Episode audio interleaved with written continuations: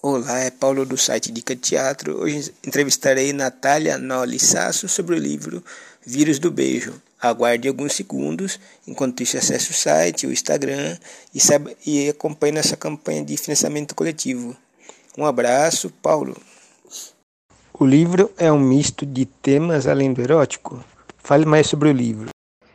É, o Vírus do Beijo é um livro que reúne textos inéditos que eu escrevi uh, durante o carnaval deste ano aqui em São Paulo. E ele tem um formato um pouco diferente dos livros anteriores, porque ele reúne, ele é bastante híbrido e ele reúne textos que estão em prosa poética e outros que são poesia e outros que se assemelham a memes, a frases breves, curtas é um livro bastante coloquial. Ele tem uh, o intuito, assim, né? Tem o desejo também de convocar a pessoa que está lendo a participar ativamente, assim, da leitura. Então tem alguns trechos do livro que isso fica bastante no nível não só sugestivo, né? Mas no nível de convite mesmo em que quem está lendo, o leitor, a leitora, é convidado a pensar sobre o que é que está fazendo enquanto está lendo e o que é que está fazendo naquele ato, naquele ritual né, de leitura. Isso tem a ver com uma ideia de quebrar uh, o fluxo de quem está lendo e tentar uh, criar uma, um distanciamento para que ele não se esqueça, né, o leitor, a leitora, durante o processo do, de, flui, de fruição do livro, para que ele não se esqueça da materialidade que é o livro. Então, ele é bastante interativo, o vírus do beijo.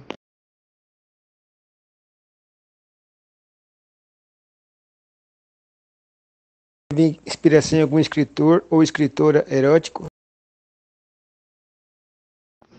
É, eu não me inspiro em nenhum escritor, nenhuma escritora específica, mas eu acredito que aquilo que eu escrevo, ele traz, uh, o material traz atravessamentos, né? E atravessamentos que são relacionados ao que eu leio, ao que eu assisto, ao que eu ouço é, são as referências que nos formam como criadora, é, elas estão sempre presentes de maneira sutil, às vezes de maneira muito explícita. Então tem trechos do livro que eu cito, literalmente cito, né? Algumas figuras que são referências para mim, como a Rita Lee. Esse livro eu escrevi ele ouvindo uma playlist da Rita Lee de madrugada. Então acho que ela me atravessou bastante. A pessoa dela, a figura, a personagem Rita Lee, a sonoridade das músicas dela, as canções dela que atravessaram é, muitas etapas assim da minha vida, da minha escuta. Foi bom ter que responder essa pergunta porque me fez lembrar do quanto eu fui atravessada por ela quando eu escrevi.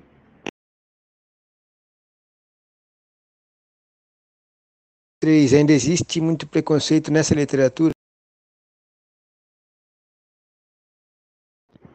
Eu, eu acho que ainda existe muito preconceito e muito desconhecimento em relação à literatura erótica escrita por mulheres nesse período nosso, né? A literatura contemporânea existe uma.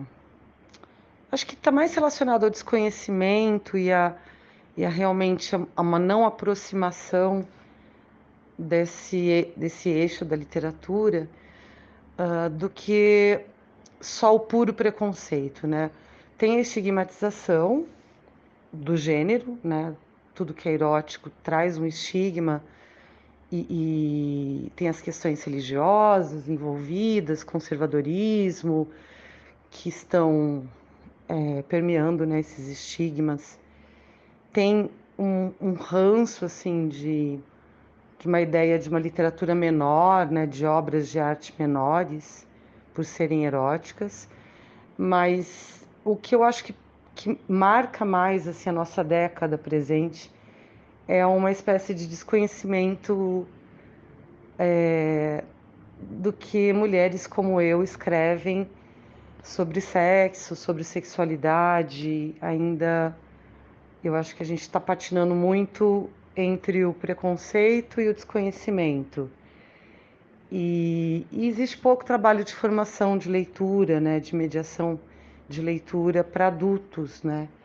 E como a literatura erótica ela é direcionada para pessoas adultas, então é como se ficasse também uma lacuna nesse sentido, porque todo, né, assim, todo esforço de mediação, formação de leitura é, no Brasil, ele está muito localizado na infância e na adolescência.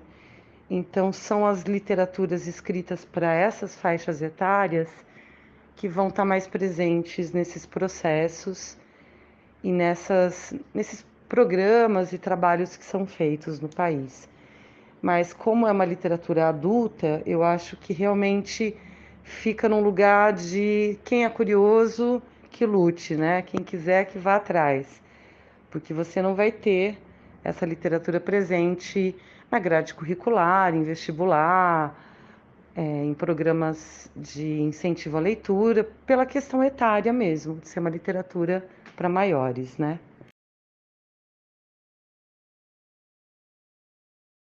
Como foi a escolha do título?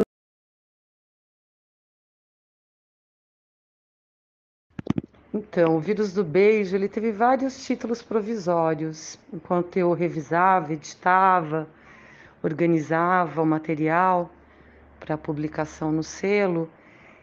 Ele teve alguns nomes que eu fui descartando e eu me encontrei com esse do vírus do beijo, imaginando uma situação que é muito recorrente na nossa vida, que é o contágio de um vírus que é muito pouco comentado, que é o vírus do beijo, que ele é um vírus considerado muito inofensivo e ele é super presente, né? Dizem que nove em cada dez pessoas tem esse vírus, ou já teve, se não teve, vai ter.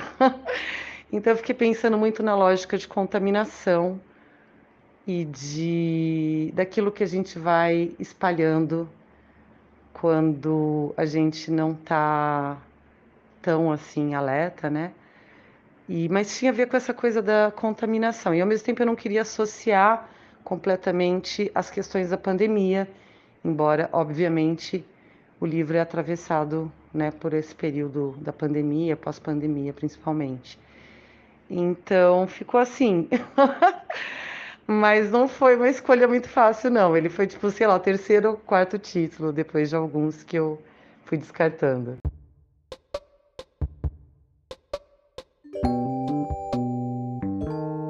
Espero que tenha gostado da entrevista. Acompanhe o site, se quiser acompanhar as entrevistas passadas. E acesse sempre pelo no Instagram, nas redes sociais, Instagram Dica de Teatro, no Facebook as redes do, do site e sempre acompanhe, participe do site. Obrigado.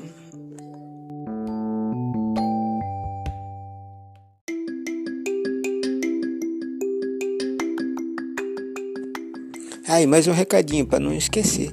O financiamento coletivo do site de Dica de Teatro. Colabore ou com vídeos, ou com rios, ou compartilhando, ou divulgando nos seus meios de imprensa. Então é, é anote, anota, é www.benfeitoria.com.br barra Dica de Teatro Colabore. Aguardo sua, seu apoio de alguma forma. Obrigado.